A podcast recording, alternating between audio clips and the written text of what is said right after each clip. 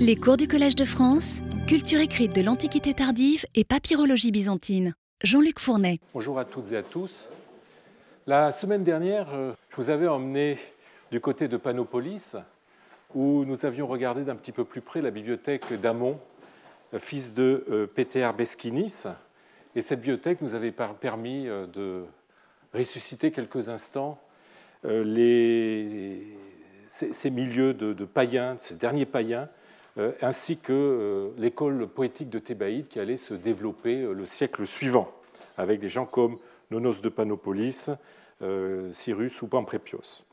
Alors je vous propose aujourd'hui de changer d'ambiance et de nous transporter à Oxyrhynchos, qui a livré les principales bibliothèques privées qui sont repérables pour le IVe siècle. Alors la première est probablement celle de la famille d'Aurélia Ptolémaïs. Bibliothèque constituée au IIIe siècle, mais sans doute mise au rebut au début du IVe siècle. Le mérite revient à Roger Bagnall d'avoir le premier proposé de mettre en relation quatre manuscrits littéraires euh, avec une personne attestée par un papyrus documentaire, une certaine justement Aurélia Ptolémaïs.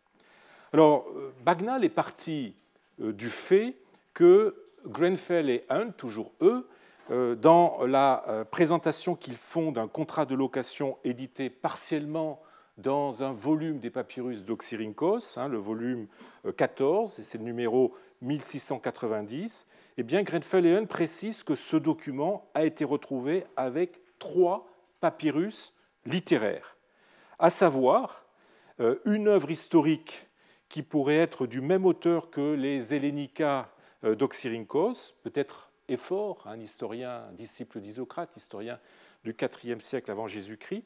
Euh, et cette œuvre, qui n'est que partiellement conservée par le fragment que vous avez à l'écran, concerne Sicyon, qui est une cité du nord du Péloponnèse, près de Corinthe. Le deuxième euh, papyrus euh, est un fragment du chant 4 de l'Iliade, dont le verso a été réutilisé pour une comptabilité.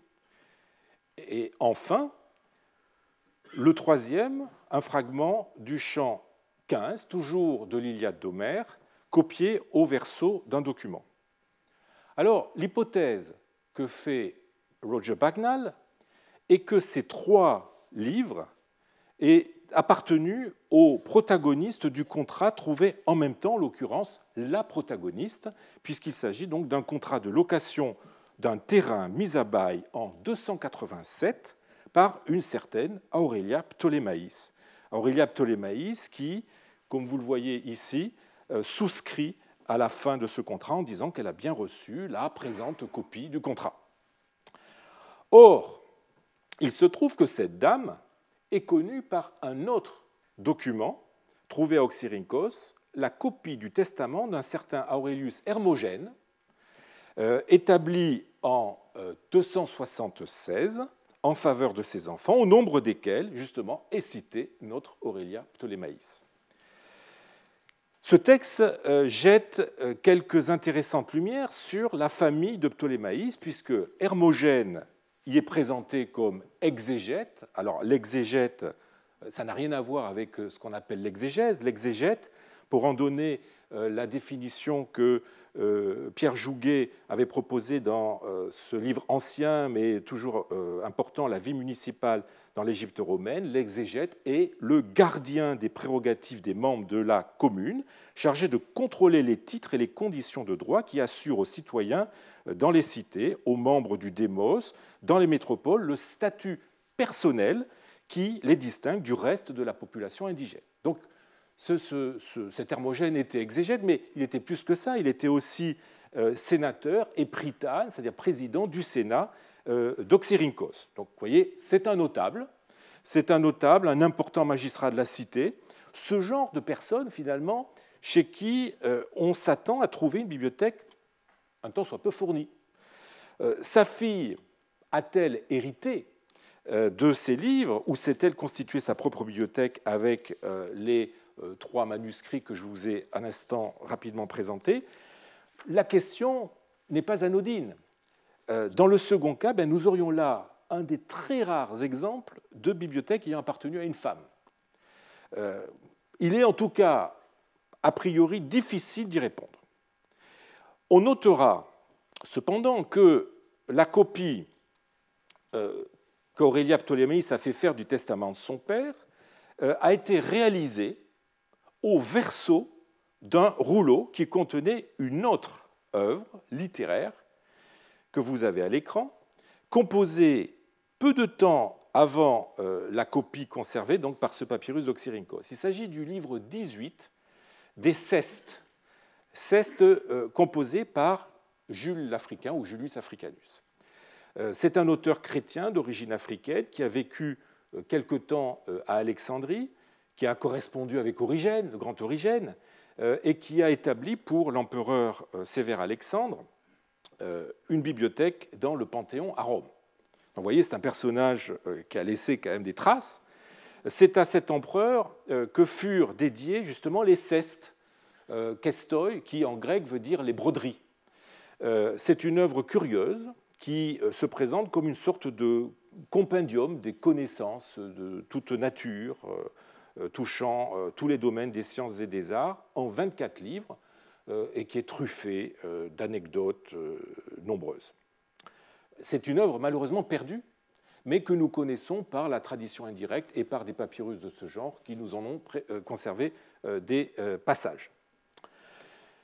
Dans la mesure où, ce rouleau des cestes a été mutilé en vue d'être réutilisé, coupé en vue d'être réutilisé donc pour euh, la copie du testament, probablement à l'initiative d'Aurélia euh, Ptolémaïs, eh bien, il n'est pas euh, déraisonnable de penser que ce livre ne présentait pas d'intérêt en fait pour cette dame. Elle a donc peut-être hérité de son père les quelques livres euh, retrouvés avec les documents, livres qu'elle a euh, recyclés, on l'a vu à l'instant avec les cestes de euh, Jules l'Africain, et peut-être aussi l'exemplaire de l'Iliade dont le verso a été réutilisé pour une comptabilité. Donc livres qu'elle a pour une part recyclés, pour d'autres elle les a peut-être conservés, notamment c'est peut-être le cas justement de l'Homère qui lui n'a pas été euh, réutilisée euh, et qu'elle a peut-être gardée, euh, ne serait-ce que pour l'éducation de ses enfants. Alors, notons enfin que l'écriture d'Aurélia Ptolémaïs, telle que nous la connaissons avec la souscription de son contrat de location, n'est pas d'une très grande élégance et d'une fluidité, disons, qu'on attendrait d'une personne très cultivée. Donc c'est peut-être un élément de réponse à la question que je posais tout à l'heure. J'arrête là euh, les hypothèses, que je sens qu'on est en train de sombrer petit à petit dans le roman. J'arrête là les hypothèses. Euh, il est en tout cas plus prudent de voir dans cet ensemble de euh, quatre manuscrits le reflet des intérêts ou des goûts du père plutôt que de ceux de la fille, donc d'Aurélia Ptolémaïs. Or, si l'on en juge par un échantillon aussi réduit, quatre livres, ce n'est pas grand-chose, euh, force est de constater que le profil de cette bibliothèque ne devait pas être banal. Si la présence d'Homère, évidemment, est inévitable, euh, celle des cestes et euh, celle du livre d'histoire est beaucoup plus inattendue et démontre de la part du possesseur de ces livres une certaine curiosité et aussi un intérêt pour des ouvrages tout récents, puisque les cestes ont été composés probablement très peu de temps avant l'établissement de cette copie. Euh,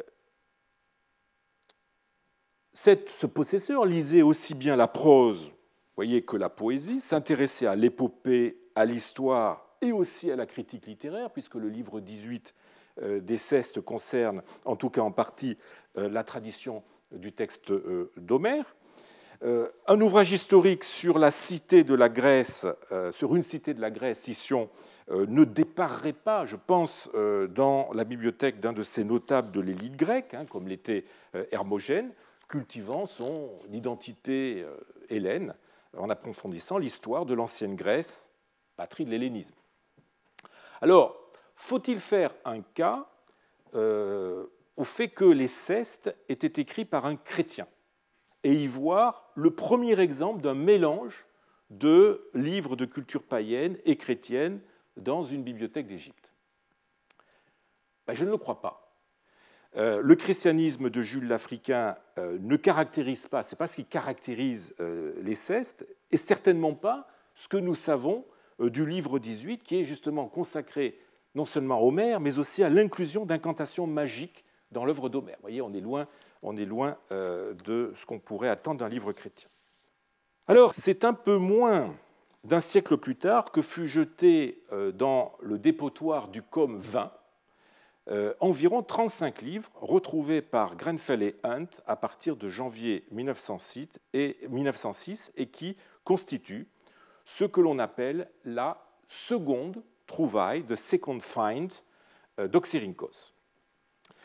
Euh, elle constitue pour Wooston, dont j'ai déjà abondamment cité les travaux, un ensemble homogène ayant de fortes chances de provenir d'une bibliothèque qui, du fait qu'elle a été retrouvée dans une couche contenant des documents du IVe et du Ve siècle, aurait été mise au rebut à la fin du IVe siècle, aux alentours, on va dire, de 400 euh, selon euh, Houston. Euh, quoique cette bibliothèque ait été constituée de livres dont la, date n'excède pas, comme on va le voir, le IIIe siècle, et pour cette raison, je ne m'apesantirai pas sur cet ensemble. Alors, établir euh, établir sa composition la plus exacte possible est une tâche d'une extrême difficulté, euh, étant donné que Grenfell et Hunt, là encore, n'ont laissé aucun inventaire de cette découverte. Euh, alors George Houston s'y est attelé et a produit une liste que vous avez à l'écran de 36 livres dont la date va du IIe siècle avant jusqu'au IIIe siècle après Jésus-Christ. Alors, je vous l'ai dit, on, ne va pas euh, s'apesantir trop sur cette bibliothèque. Euh, nous n'allons pas passer ces ouvrages en revue un à un, mais nous intéresser juste aux caractéristiques saillantes de euh, cette bibliothèque. Alors, vous voyez, on est tout d'abord frappé par son amplitude chronologique, puisque le manuscrit le plus ancien, qui est un, manuscrit très célèbre pour les papyrologues, qui est un une édition d'Ibicos ou Ibicus. Euh, le manuscrit euh, le plus ancien est du deuxième siècle avant. Et alors évidemment, il n'y a aucune date sur euh, ce manuscrit, comme il n'y a jamais dans les manuscrits littéraires, mais par l'écriture, on a proposé de dater la copie de cet Ibicos de, aux alentours de 130 avant Jésus-Christ. Tandis que les livres les plus récents, je l'ai dit, sont du IIIe siècle après. Vous voyez, presque trois siècles euh, et demi euh, entre la copie du plus ancien texte de cette bibliothèque et la fin d'utilisation de cette bibliothèque. Il est rare, il est que euh, l'on puisse mesurer de telles amplitudes temporelles. Une des conséquences de cette très longue durée d'utilisation est l'usure des livres. Papyrus, c'est un matériau qui s'use.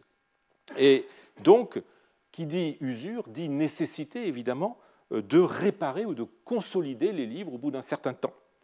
Euh, il se trouve que le manuscrit le plus ancien, c'est-à-dire le manuscrit d'Ibicos, euh, avait dû se déchirer au cours de son histoire, et c'est normal, hein, il est du IIe siècle avant Jésus-Christ, et on note, en le regardant de près, des traces de réparation, notamment avec des bandes euh, de papyrus qui ont été collées dans les mâches supérieures. Je ne sais pas si vous le voyez, euh, ce sont des parties un petit peu plus claires euh, à l'écran.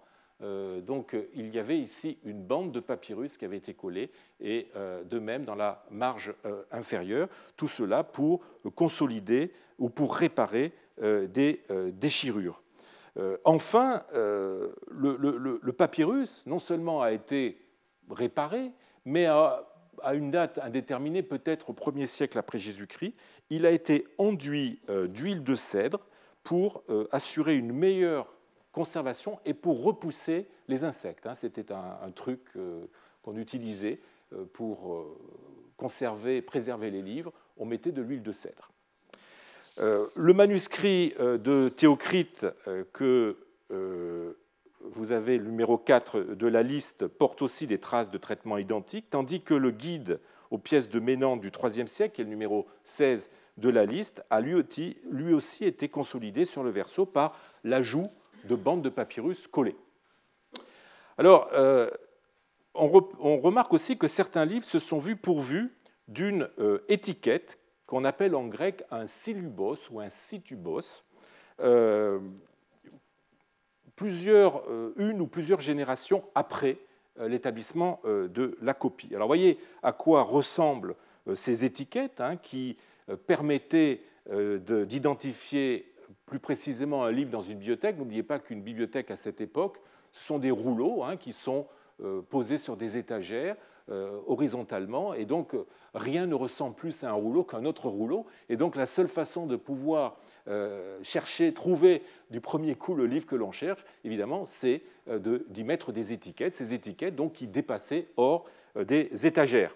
Donc vous voyez, je vous ai mis deux exemples de, de Siluboy, l'un dans une peinture murale d'Herculanum qui se trouve actuellement au musée archéologique de Naples, et l'autre dans un relief, le, fameux relief de Neumagen, qui est d'époque romaine, malheureusement aujourd'hui disparu, que nous ne connaissons que par une gravure euh, publiée euh, au XVIIe siècle, et qui nous montre bien à quoi ressemblaient ces étiquettes. Eh bien, dans la bibliothèque dont je vous parle, donc Syrinkos, nous avons euh, un exemple d'une étiquette qui a été collée. Alors, euh, le papyrus, en fait, euh, devait être dans ce sens, et donc l'étiquette dépassait vers, le haut. Et vous voyez que c'est une étiquette en parchemin qui a été collée sur la marge supérieure du rouleau, et donc de, façon à ce que lorsque le rouleau était fermé, on puisse voir le titre de l'œuvre. En l'occurrence, vous lisez sur l'étiquette Baculidou dithyramboy, c'est-à-dire les dithyrambes de Bacchylide. Et ce qui est intéressant, alors, non seulement cette étiquette, par son écriture, on voit qu'elle a été apposée euh, postérieurement à la copie euh, du, texte, bien postérieurement, mais en plus, cette étiquette est elle-même euh, un palimpseste montrant par là même qu'elle avait été utilisée précédemment pour un autre livre. Je ne sais pas, là on lit bien Baculidou d'Ituramboy, mais vous voyez derrière les traces un peu évanescentes d'un autre titre qui a été effacé pour y mettre le titre de Bacchylide. Alors, le, gros de cette euh, bibliothèque étant du IIe siècle, il semble qu'elle ait été euh, constituée à cette époque par quelqu'un qui a commandité la copie de nombreux ouvrages auxquels il a ajouté des livres plus anciens, achetés ou acquis à la suite d'héritage ou de dons, on ne sait pas. Euh, les livres du IIIe siècle montrent une bibliothèque que la bibliothèque a continué à être utilisée, peut-être par ses descendants, sans connaître d'accroissement notable, était-elle toujours en fonction au IVe siècle, euh, malgré l'absence de nouveaux livres? Le fait qu'elle n'a pas été mise au rebut, ou qu'elle n'a été mise au rebut que vers les années 400, euh, semblerait aller euh, dans le sens d'une utilisation au-delà du IIIe siècle, mais elle a pu fort bien être remisée, par exemple, dans une cave avant d'être jetée définitivement dans le dépotoir d'Oxyrhynchos, dans un, des dépotoirs d'Oxyrhynchos. On a donc une bibliothèque constituée bien avant l'avènement du christianisme où l'on ne s'attend pas à trouver le moindre livre chrétien. Et elle est en effet entièrement consacrée euh, à la littérature classique. Alors, ce qui frappe euh, du point de vue de son contenu, c'est tout d'abord le noyau dur d'œuvres de poésie et surtout de poésie lyrique. On a euh, cinq rouleaux du poète lyrique Alcée, dont je vous ai parlé l'année dernière. Euh, on a euh, six ou sept rouleaux de Pindar. On a deux ou trois euh, rouleaux de Sappho. Au moins deux de Bacchylide. Je vous ai montré celui qui portait encore son silubos. Évidemment, l'Ibicus ou l'Ibicos que je vous ai montré tout à l'heure. Donc voilà pour les, poètes, pour les poètes lyriques, sans compter tous les autres poètes. Hein. Euh, Hésiode, qui est représenté aussi dans cette bibliothèque, euh, le, un des plus célèbres tragiques, Sophocle, Théocrite et Callimaque, les deux représentants de la poésie, les deux plus célèbres représentants de la poésie alexandrine, et d'autres. On trouve aussi dans cette bibliothèque des œuvres en prose, des historiens comme Hérodote. On a je vous, ai, je vous en ai, euh, j'ai cité cet auteur tout à l'heure, euh, un livre d'effort, et puis d'autres, notamment un livre en rapport, disons, avec parlant d'Alexandre le Grand. Dans le domaine de la prose, évidemment, le plus grand ou un des plus grands représentants de la prose euh, oratoire Démosthène, dont les discours ont aussi une dimension historique, donc il est difficile de classer Démosthène, euh, dans, euh, de le mettre, disons, à part des historiens. On a aussi, euh, évidemment, toujours dans le domaine de la prose, mais cette fois-ci philosophique, Platon.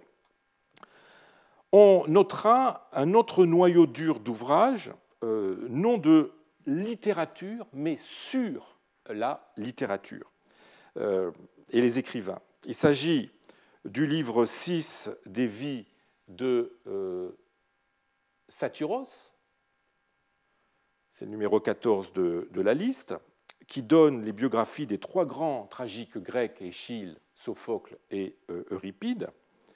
On a aussi, euh, toujours dans, le domaine de cette métalittérature, un ensemble de courtes biographies, c'est le numéro 35 de la liste, euh, contenant entre autres bah, la, vie de, Sappho, euh, la vie d'Ésope, la vie de Thucydide, la vie de Démosthène, euh, d'Échine et d'Hypéride. Et puis, j'y ai fait tout à l'heure rapidement allusion, un ouvrage qui présente des résumés de comédies de, Ménandre, c'est le numéro 16 de, la liste, une sorte de Reader Digest de, Ménandre. voilà ainsi qu'un ouvrage de, critique littéraire, sans compter, sans compter euh, un euh, dictionnaire de mots rares euh, et étrangers. Un ouvrage tout à fait particulier, tout à fait singulier, qu'on a trouvé aussi dans cette bibliothèque. Alors, vous voyez, tout, cela dessine le profil d'un amateur de littérature grecque avec une prédilection pour la poésie lyrique, qui ne se contente pas de lire les œuvres, mais qui se dote aussi d'instruments de travail permettant de comprendre, de mieux euh, comprendre ces auteurs, de mieux connaître euh, leurs œuvres et à travers leur carrière et, et, leur, et, de, mieux comprendre pardon, le, cadre historique dans lequel ils ont composé.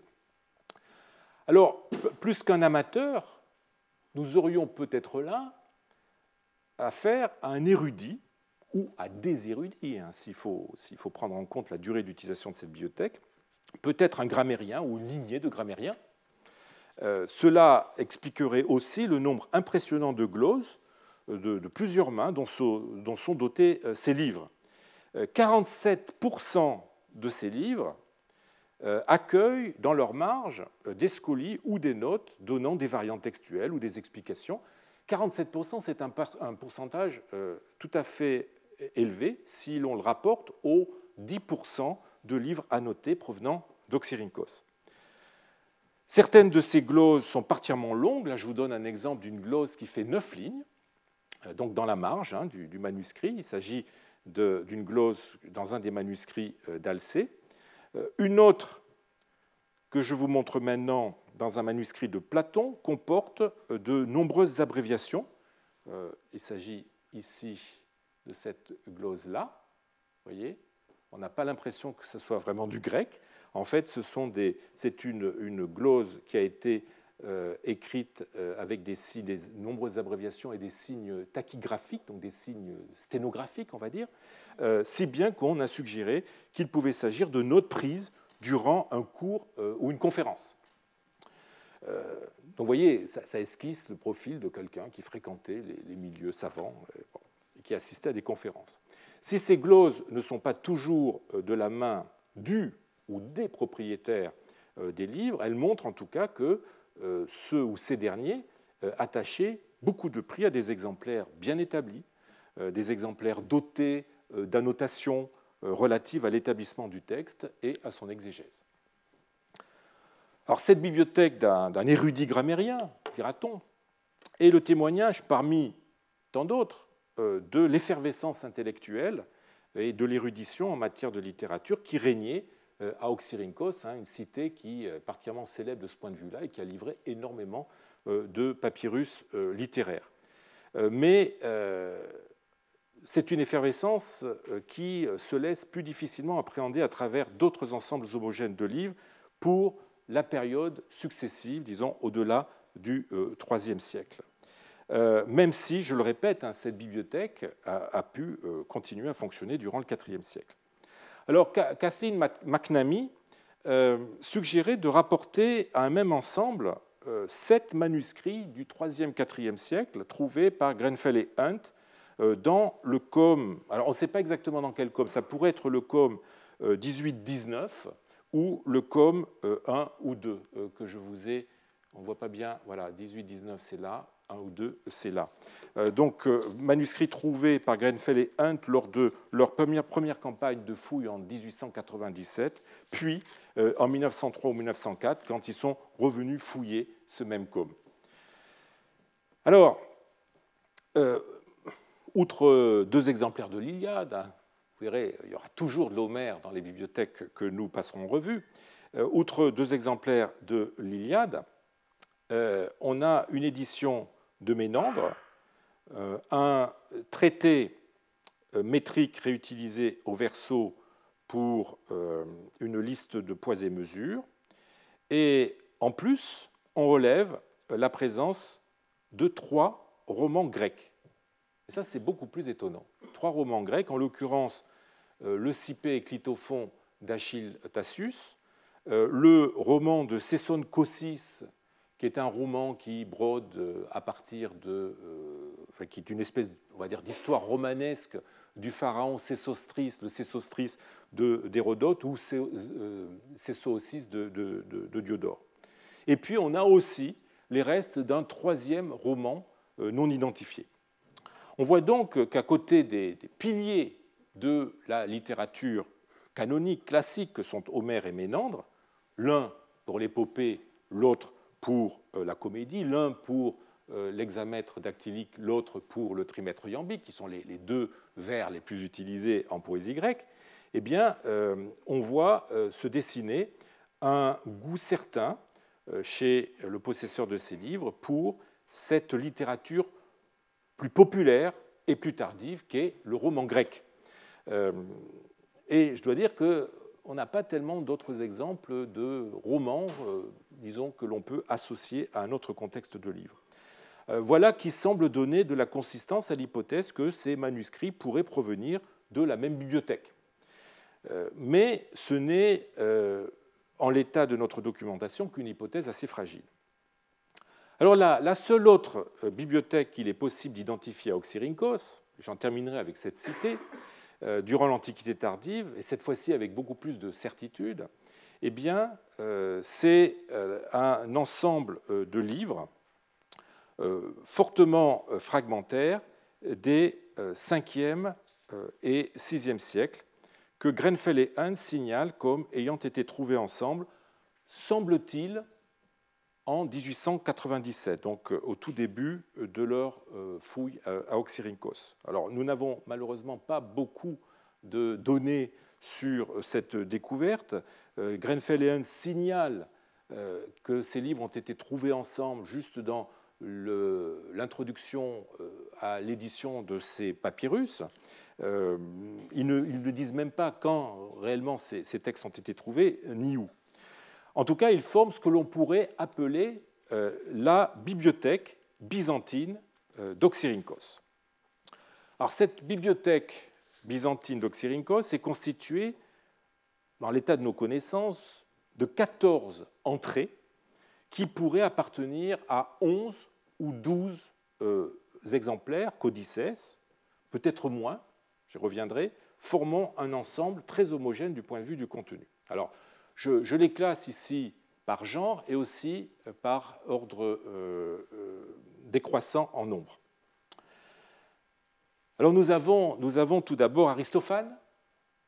Aristophane, avec ce manuscrit des 5e siècle des nuées. ensuite, je, vais les passer assez vite, un autre manuscrit d'Aristophane, cette fois-ci avec les grenouilles. Un troisième qui donne la paix et les cavaliers du même Aristophane.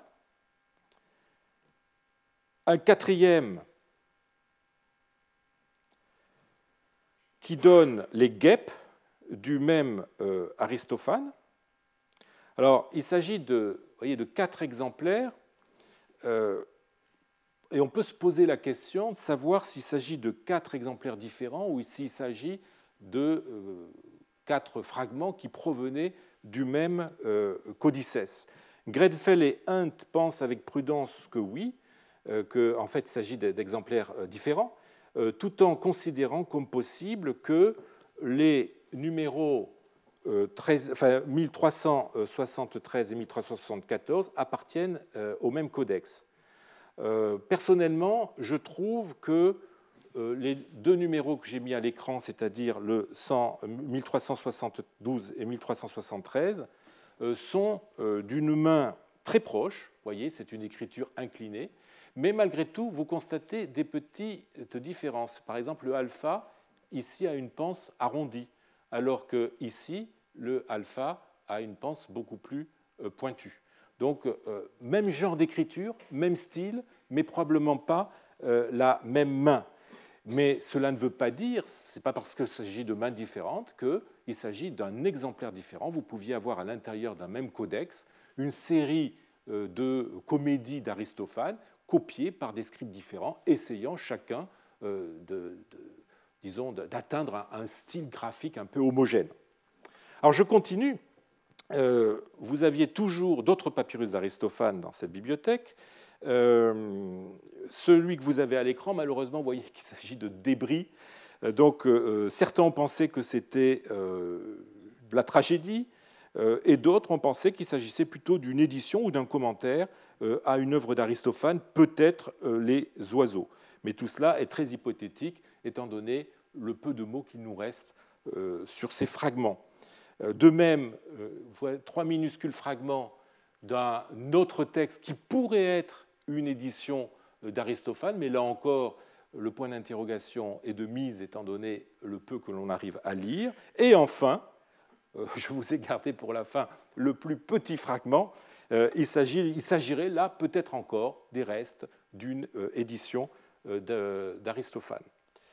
Nous passons ensuite à Homère, évidemment, Homère, l'incontournable Homère, avec, cinq ouvrages ou cinq reste d'exemplaires de l'Iliade chant 2, de l'Iliade chant 11, de l'Odyssée chant 1 euh, et de euh, l'Odyssée euh, chant 9. Et le dernier est peut-être le plus intéressant, quoiqu'il s'agisse d'un tout petit fragment que vous n'avez pas à l'écran, qui donne simplement des scolies marginales qui devaient appartenir à un exemplaire de l'Odyssée. Voilà. Et enfin, le troisième pilier de cette bibliothèque, eh bien, ce sont euh, les tragiques, les tragiques grecs, avec, Sophocle euh, et son Édiproie, un manuscrit du 5e, 6e, et puis l'autre grand tragique, qui était le plus lu, puisqu'on avait vu l'année dernière que Échille était de moins en moins lu, eh bien, il s'agit d'Euripide avec Samédée et son Oreste, euh, un exemplaire qui est daté euh, diversement soit du 5e, 6e, soit du 5e. Euh, Alors si Guglielmo Cavallo avait déjà en 1986 conclu que ces textes devaient former une ancienne bibliothèque, eh bien, eh Catherine, Kathleen McNamee n'est pas sans avoir quelques doutes sur l'appartenance de ces manuscrits à un même ensemble. Sous prétexte que Grenfell et Hunt euh, n'ont pas laissé d'indication sur la localisation de cette découverte, alors même qu'ils ont fouillé plusieurs coms ayant livré des papyrus du 5e siècle, eh elle considère, euh, je vous mets euh, son texte à l'écran, qu'il n'y a aucun moyen de savoir combien de bibliothèques cet ensemble représente. Et plus loin, elle dit qu'il n'y a euh, pas euh, de grande vraisemblance que euh, les textes de cet ensemble aient appartenu à une seule et même bibliothèque. Seulement une probabilité, only a chance, dit-elle. Alors une telle prudence, évidemment, est un prérequis quand on tente de, des regroupements entre des papyrus provenant de dépotoirs, de poubelles, euh, et pour lesquels nous ne disposons pas de données stratigraphiques. Mais les données relatives euh, à ce groupe de textes ne sont euh, ni plus vagues, ni moins incertaines que pour les autres groupes de textes que Kathleen McNamee étudie aussi dans son article et dont j'ai présenté déjà certains, et pour lequel d'ailleurs elle se sent beaucoup plus en sécurité nous euh, disposons de l'indication de Grenfell et Hunt, je vous l'ai dit, selon laquelle ces 14 papyrus faisaient partie de la même trouvaille, hein, et il à mon avis, ces deux grands savants se seraient gardés euh, de prendre la peine de le signaler dans l'introduction de chacune des éditions de ces 14 textes si cela euh, n'avait pas dans leur esprit une certaine importance. Autrement dit, que ces textes aient pu bel et bien appartenir à un même ensemble. Par ailleurs, on est frappé, on est frappé par euh, l'homogénéité de cet ensemble qui vient, à mon avis, confirmer euh, l'hypothèse d'une appartenance commune. D'un point de vue euh, paléographique, les manuscrits sont écrits dans le même style d'écriture, qui se rattache à ce qu'on appelle la majuscule penchée, hein, le terme anglais sloping majuscule. Vous voyez hein, alors, ce ne sont pas les mêmes mains, mais vous voyez que c'est toujours un petit peu le même style, hein, cette écriture penchée, alors même qu'à la même époque, nous avions d'autres types de styles euh, graphiques, notamment des styles euh, droits, comme nous le verrons plus tard.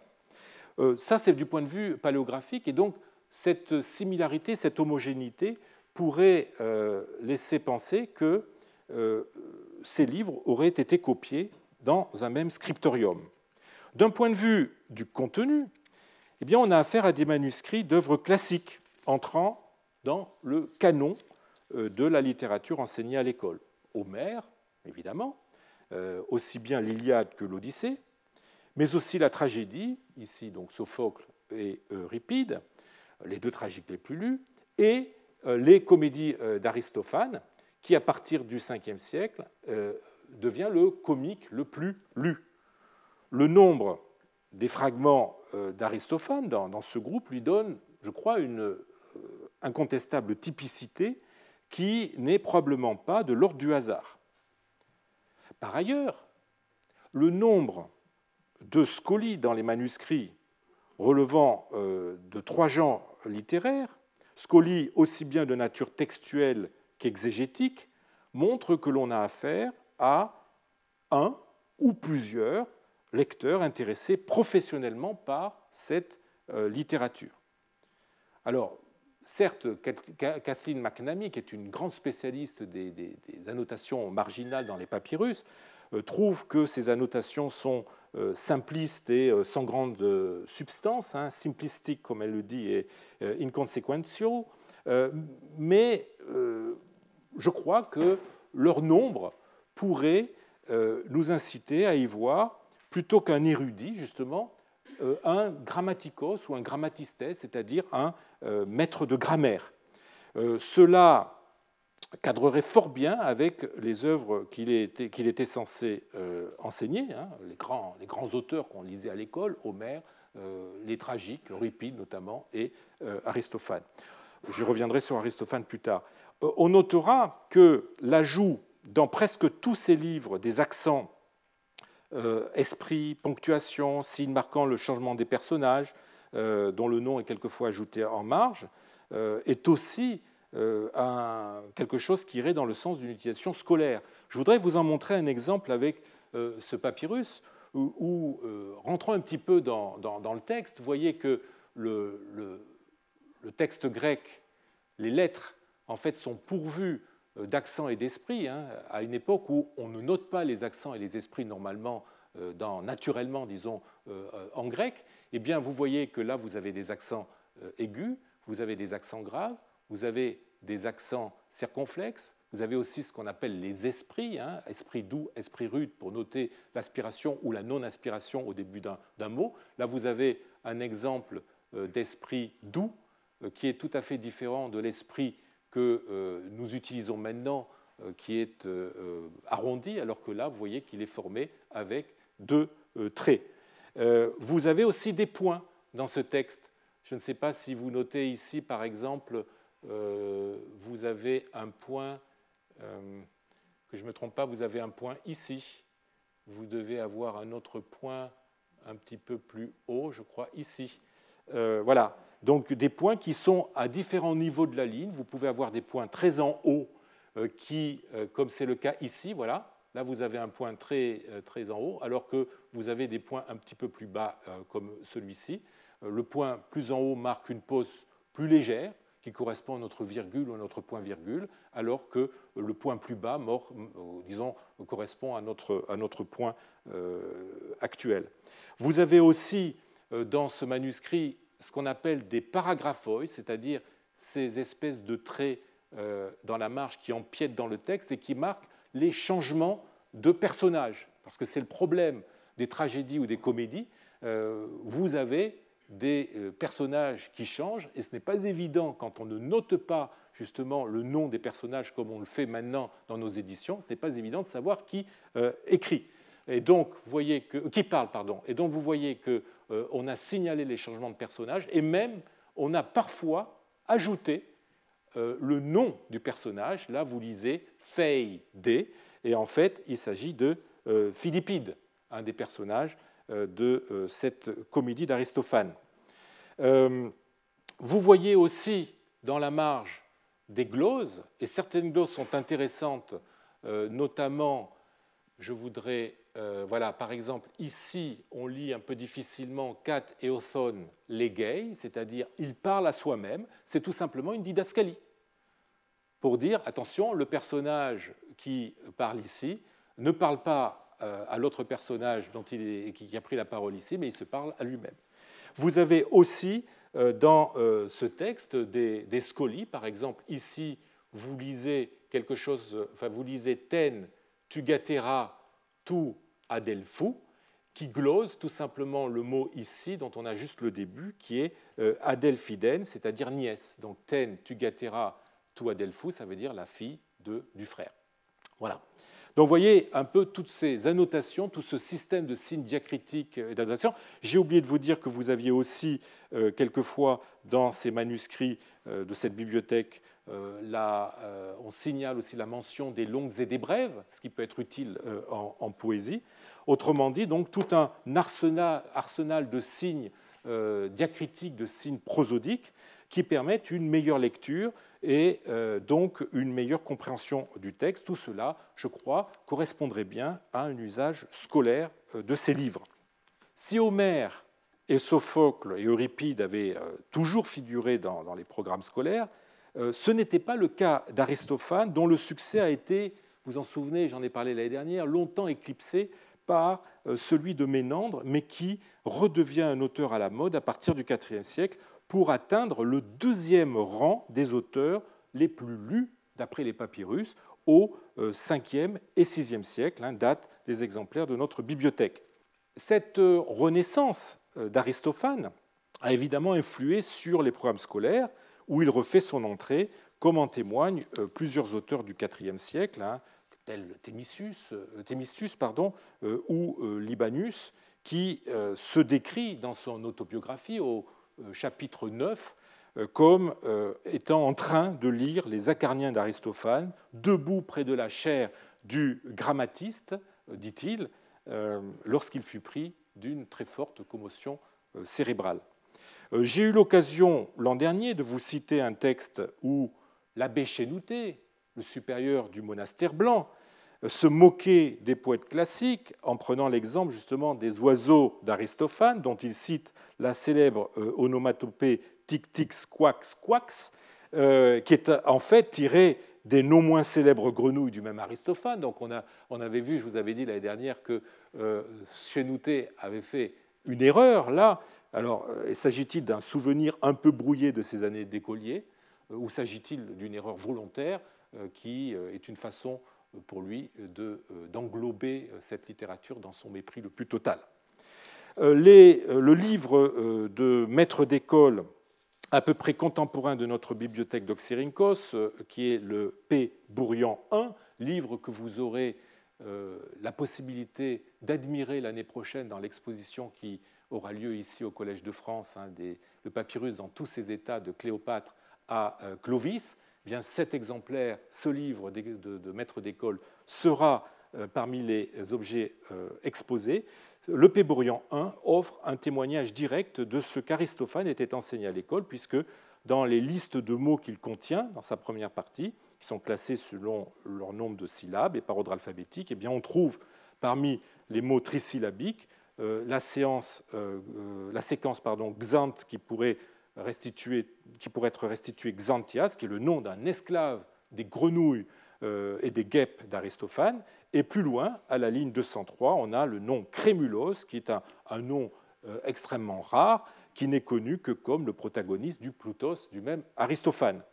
Bon, voilà. Euh, et j'avais eu l'occasion aussi l'année dernière de vous parler de ce papyrus d'Oxyrhynchos du 5e siècle, donc contemporain des livres de la bibliothèque dont je suis en train de vous parler, qui pourrait bien être un, exemplaire d'une comédie d'Aristophane, en l'occurrence le Plutos, qui aurait servi, dans un cours de grammaire, dans la mesure où il est doté de glosses assez élémentaires et qu'il est euh, abondamment euh, pourvu d'accents, euh, d'esprit, que, comme vous, le voyez, ainsi d'ailleurs que d'erreurs non corrigées, qui pourraient être tout cela le signe d'une utilisation dans le cadre de l'école d'Aristophane. Alors l'usage à des fins scolaires des, livres de notre bibliothèque d'Oxyrhynchos est donc, voyez, une hypothèse euh, qui fait sens, je crois, euh, même si l'on ne peut évidemment exclure euh, qu'il puisse s'agir de la bibliothèque d'un simple particulier qui serait resté attaché aux auteurs classiques appris à l'école et qui faisait partie des canons littéraires de l'époque, des livres qu'un honnête homme se devait de connaître par cœur. L'absence de textes chrétiens à une époque où le christianisme est omniprésent, s'il n'est pas dû au hasard ou à des présupposés dont j'ai déjà eu l'occasion de parler, qui auraient amené les inventeurs de ces textes, Grenfell et un de ces papyrus, à exclure par principe du groupe de papyrus trouvés ensemble des textes qui, par leur contenu, euh, auraient déparé par rapport au reste. Au reste L'absence de textes euh, chrétiens euh, s'expliquerait de ce fait fort bien par l'omniprésence de la littérature classique dans le cursus scolaire, notamment au niveau de l'enseignement du grammairien, euh, comme nous le verrons plus en détail l'an prochain. Si c'est une bibliothèque de grammairiens, il n'y avait aucune raison que des textes euh, chrétiens euh, s'y soient glissés. Le profil de la bibliothèque byzantine d'Oxyrhynchos est assez semblable au reste d'une bibliothèque de la même période qui va nous faire quitter l'Arcadie, qui est la province dont Oxyrhynchos est la capitale, pour nous emmener plus au sud, euh, en Thébaïde, euh, dans la cité de Lycopolis. Alors, j'ai déjà eu l'occasion de vous parler d'un euh, des livres de cet ensemble quand j'ai évoqué les démembrements de manuscrits opérés par les marchands d'antiquités. Alors, quoique cette bibliothèque soit infiniment moins fournie que la bibliothèque byzantine de Xyrenkos que nous venons d'examiner, ce que j'appellerais la bibliothèque byzantine de Lycopolis mérite néanmoins d'être euh, évoqué dans ce cours sur les bibliothèques, car c'est un ensemble qui est pour une part encore inédit et qui, contrairement à la bibliothèque byzantine d'Oxyrhynchos, a l'insigne avantage euh, d'avoir été retrouvé, mêlé à un lot d'archives documentaires qui est évidemment susceptible d'apporter euh, des lumières sur son contexte d'utilisation. Ces restes de livres et de documents forment un lot qui a été acquis euh, par l'Académie des inscriptions et belles-lettres, ici à Paris, à la suite d'un achat réalisé par Seymour de Ricci au début de l'année 1905, peut-être février ou mars. Les fragments de papyrus sont restés conservés pendant des décennies dans des boîtes métalliques dans lesquelles ils avaient été expédiés d'Égypte à Paris jusqu'à ce que, voilà un exemple d'une de ces boîtes euh, ouvertes, jusqu'à ce que Jean Gascou et moi-même commencions à étudier ce lot de façon plus systématique que ne l'avait fait Seymour de Ricci. Alors cela a conduit évidemment euh, à faire de nombreux raccords. Vous voyez dans quel état se trouvaient les papyrus quand nous avons commencé à les étudier. Cela nous a permis de faire de nombreux raccords et euh, cela nous a permis de reconstituer environ 120 pièces qui ont été mises sous verre par mes soins. Alors la, majeure partie de cet ensemble est documentaire, euh, principalement des lettres, des contrats, des, reçus d'impôts, et s'échelonne sur une période qui va de 420 à 555 avec un très gros noyau euh, pour le 5e siècle. Ce sont les papiers d'affaires de plusieurs familles qui ont dû être réunis au gré d'alliances familiales qui ne sont pas toujours faciles à reconstituer. Un ensemble de pièces a trait à une famille de militaires que l'on suit sur euh, deux générations, euh, surtout donc la dernière avec son fils euh, Némétion, qui a servi dans l'aile de cavalerie des Maurice Koutari, qui est une unité stationnée précisément à Lycopolis et dont euh, la carrière se déploie sous nos yeux depuis le grade de simple soldat, on a un papyrus de 454 où il apparaît comme simple soldat, jusqu'à celui de Doukenarios, c'est-à-dire du euh, aux alentours de 471-472 ou 485-86, avant que ce personnage, finalement, ne soit détaché euh, dans euh, les bureaux militaires provinciaux.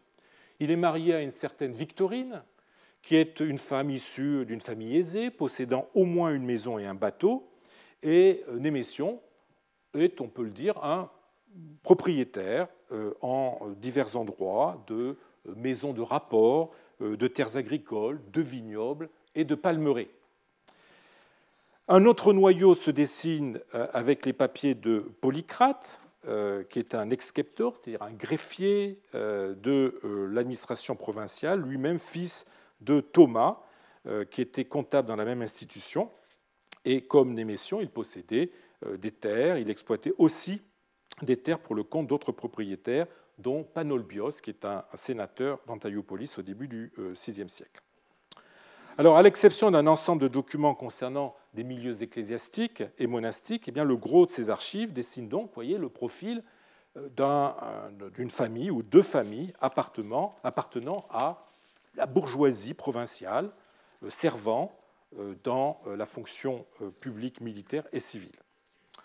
Alors malheureusement, avec ces papiers, nous n'avons pas beaucoup de textes littéraires. Les quelques lambeaux de livres qui ont été sauvés témoignent de lectures qui correspondent bien à ce que l'on attend de ces milieux que je viens de, décrire. évidemment, Homère, toujours Homère, avec un fragment euh, d'un codex de Liliane, fragment, vous voyez, minuscule.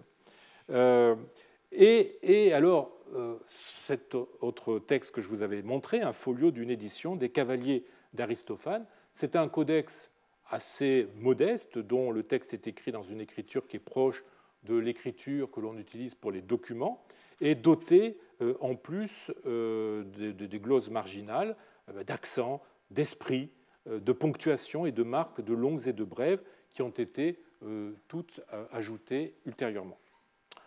Je, laisse de côté les restes de livres qui ont été trouvés dans des espèces de cartons, de cartonnage, dont l'usage est encore incertain, ainsi que dans les reliures, parce qu'on a effectivement dans cet ensemble trouvé les restes d'un codex de parchemin de l'Odyssée d'Homère, mais vous voyez qu'il est en fait euh, comme vous le voyez ici, il y a des traces de cuir qui montrent qu'on on a utilisé, on a réutilisé euh, ce, vieux manuscrit comme bourrage d'une relure, euh, de même que on a retrouvé dans un de ces cartons un morceau des idylles de Théocrite. Et là, vous voyez le, texte de Théocrite qui est en train d'apparaître au moment où je suis en train de démonter le cartonnage que vous avez en haut à droite. Donc je laisse ces, livres de côté parce qu'en fait, ce sont des livres qui sont réutilisés, qui ne nous disent rien donc, sur les lecteurs de, cette bibliothèque. Euh, s'ajoute à, ces deux livres un texte scolaire que vous avez ici, qui est une liste de mots, une concordance entre les calendriers égyptiens, les calendriers juliens et, euh, le, calendrier macédonien. Euh, vous avez dans la colonne du, milieu bah, le calendrier julien, vous lisez Januarios, euh, Februarios, euh, Martios, Aprilios, etc. Et euh, ce qui caractérise aussi cet ensemble, c'est un petit groupe de textes médicaux.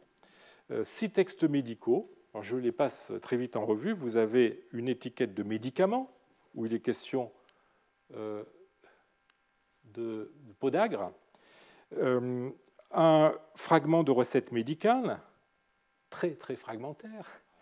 Euh, la fin d'une recette médicale ou euh, d'une liste d'ingrédients pour une préparation euh, médicale, on voit il est question de miel, d'hysope, etc. des recettes médicales ou une lettre à contenu médical,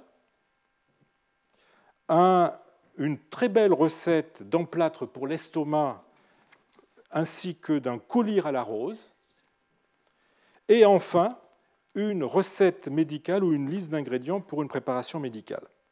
Alors la personne à qui l'on doit cette petite collection de textes médicaux, euh, si mince euh, soit-elle, ne peut être identifiée d'après les, documents des archives. Ce que l'on peut dire, c'est que eu égard au nombre des recettes euh, appartenant à ce lot, cette personne manifestait un intérêt pour la médecine considérée dans ses aspects les plus pratiques. Nous n'avons pas de traité, nous n'avons que des recettes ou des listes d'ingrédients. Il pourrait s'agir d'un malade chronique dont on aurait conservé ce qu'on appellerait aujourd'hui les, ordonnances ou les prescriptions, euh, mais on pourrait en douter étant donné la variété des maladies concernées justement par euh, ces papyrus. Il est question de podagre, euh, d'hydrocèle ou d'antérocèle, qui est une maladie pour l'instant unique dans euh, les papyrus. Euh, il est question de maladie de l'estomac, d'affection des yeux, et peut-être enfin de problèmes de, courbature ou diverses affections des membres. Alors, aurait-on affaire au reste des papiers d'un médecin ou d'un apothicaire recevant diverses ordonnances qui expliqueraient les différentes écritures de nos papyrus et aussi, j'en ai pas parlé, des différents niveaux de maîtrise linguistique. Euh, parfois, euh, ces textes étant rédigés sous la forme des lettres, euh, de lettres, eh bien, cette personne aurait confectionné des médicaments pour le médecin ou le patient. Cela n'est qu'une hypothèse indémontrable en l'état de notre documentation trop réduite.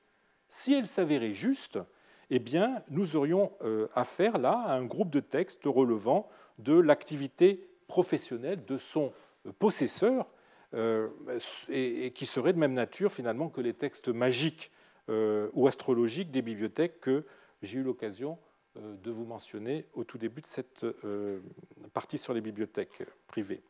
Nous n'avons pas, à proprement parler, de véritables livres de médecine, nous n'avons pas de réceptaires ou de traités médicaux dans cette bibliothèque, mais des textes de nature plutôt documentaire s'inscrivant dans la pratique d'un métier relevant de la médecine.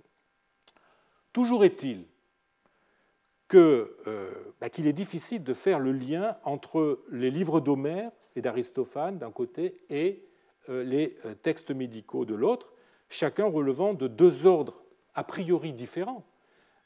les premiers pourraient témoigner d'un côté des lectures de notre apothicaire, dont l'activité professionnelle serait illustrée par les seconds. Mais il est aussi possible que chacun de ces groupes de papyrus se rattachent à des noyaux différents des archives et que nous ayons affaire, avec les codices d'Homère et d'Aristophane au reste de la bibliothèque, par exemple d'un maître d'école comme à Oxyrhynchos, et avec les textes médicaux au papier relevant des activités médicales d'une autre personne, liées par des liens peut-être familiaux euh, au premier. Le peu euh, de textes conservés le flou dans lequel nous sommes euh, sur les divers protagonistes du dossier, je crois, ne nous permettent pas euh, d'aller plus avant euh, dans l'interprétation de cet ensemble de papyrus littéraires. Vous avez noté là encore l'absence de livres chrétiens, sauf, sauf euh, ce papyrus, qui est un curieux euh, fragment. Euh, il pourrait s'agir d'une amulette chrétienne, ou alors, pour éviter le terme d'amulette qui a des, relents de, magie, simplement une médaille en papyrus, on va dire, une médaille en papyrus, chrétienne, donc, où vous lisez le texte suivant, après une croix, Christ, alors qui mu gamma copa theta, je reviendrai là-dessus, Théou Kari, c'est-à-dire Dieu, euh, grâce de Dieu, et ensuite le début d'un dessin. Et là, vous avez donc euh, ces euh, cinq lettres, Kimu Gamma. Alors, Kimu Gamma est soit l'acrostiche de Christone Maria Gena, ou une formule similaire qui veut dire Christ enfanté par Marie, soit, puisque Kimu Gamma, en fait, c'est aussi 643, et 643 peut être l'isopséphie euh, de l'expression Theos Boetos, c'est-à-dire Dieu sauveur. Isopséphie, c'est-à-dire que euh, si vous additionnez euh, la valeur numérique de chacune des lettres de Theos Boetos, vous arrivez à 643. Et vous avez le même type d'isopséphie avec, Kimugam, avec Kopateta, qui signifie 99, et qui est le total des lettres constituant le mot Amen. Donc voilà, on a un papyrus ici qui est tout à fait chrétien. C'est la première fois que nous rencontrons un texte clairement chrétien à côté d'un ensemble de livres, euh, même si ce texte n'est pas à proprement parler euh, un livre. Voilà.